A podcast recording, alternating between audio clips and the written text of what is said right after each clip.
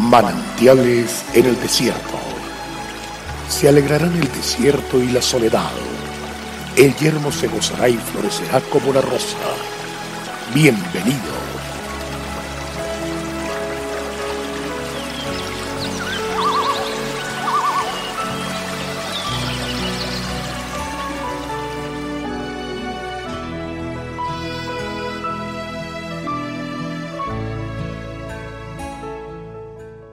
¿Está alguno entre vosotros afligido? Haga oración.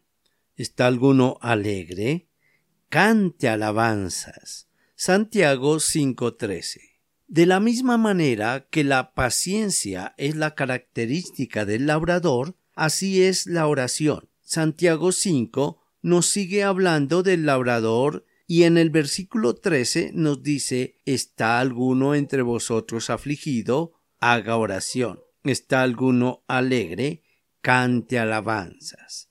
Recordemos que el labrador llora, vive aflicción desde que siembra, pero al recoger el precioso fruto lo hace con regocijo. Podemos evidenciar la condición de los dos momentos, la aflicción y la alegría. Nosotros somos seres tridimensionales, es decir, tenemos tres áreas en nuestro ser, espíritu, alma y cuerpo. Con el espíritu nos relacionamos con Dios. El alma nos relaciona con otras personas y el cuerpo nos permite hacerlo con el ambiente, con el entorno físico en el cual nos hallamos. Cada una de estas áreas tiene necesidades, pero también nos permite manifestarnos de diferentes maneras. Esta porción dice, ¿alguno está entre vosotros afligido? Haga oración. ¿Está alguno alegre? Cante alabanzas. Recordemos que en el espíritu, cuando nos relacionamos con Dios, hay dos puntos importantes. ¿Está alguno afligido o está alguno alegre? Frente al primero nos dice que haga oración y en el segundo que cante alabanzas. Ambos tienen que ver con Dios. ¿Nosotros con quién hablamos? Con Dios. ¿A quién dirigimos nuestra oración? A Dios. ¿A quién cantamos alabanzas? A Dios. Por lo tanto, estamos hablando del área espiritual. Otro tipo de aflicción es la que proviene del pecado, porque nos dice, si hubiere cometido pecado, le serán perdonados. El labrador no deja que el pecado lo detenga en su caminar, ni en su heredad.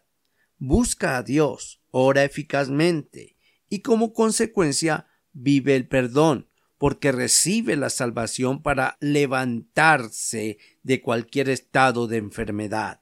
De la manera como Jesús lo hizo con el paralítico, cuando lo primero que le dijo fue tus pecados te son perdonados. E inmediatamente después levántate y anda. La aflicción y la alegría Pese a que son dos temas totalmente opuestos, podemos vivirlos en nuestro espíritu, aunque es en el alma donde se encuentra nuestra área emocional. Esta se comunica con el espíritu y, por lo tanto, por medio de ese puente que hay entre el espíritu y el alma, se relacionan también con Dios. Por eso la palabra de Dios nos invita a orar sin cesar, haciendo oraciones en el Espíritu, aquellas que pueden hacer que las cosas se hagan y sucedan. Esta es la oración eficaz del escogido, del labrador, del justo. Dios eterno, gracias porque tú eres mi respuesta en medio de mi aflicción y en medio de mi alegría, tú eres la alabanza que está en mi boca. Por eso yo quiero siempre acercarme a ti, Quiero mantener mi corazón guardado, cantando alabanzas, humillándome delante de ti, para no hacerlo ante los hombres. Gracias Dios por tu bendición y tu protección sobre mi vida y la vida de todo tu pueblo. Dios te bendiga y avancemos en victoria.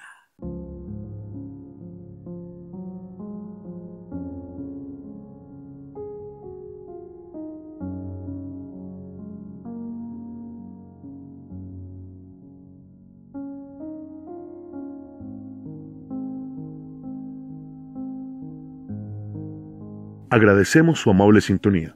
Esperamos que este espacio se constituya de bendición para su vida y le invitamos a compartirlo con otras personas. Visita nuestra página web www.cfeprimavera.org. Mañana el pastor Daniel Machuca estará de nuevo con un mensaje de aliento en este espacio manantiales en el desierto.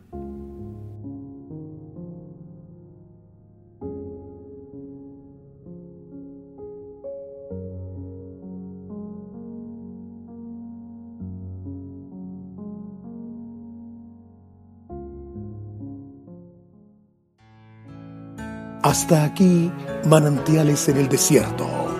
Será muy grato estar con ustedes mañana en una nueva entrega de manantiales en el desierto.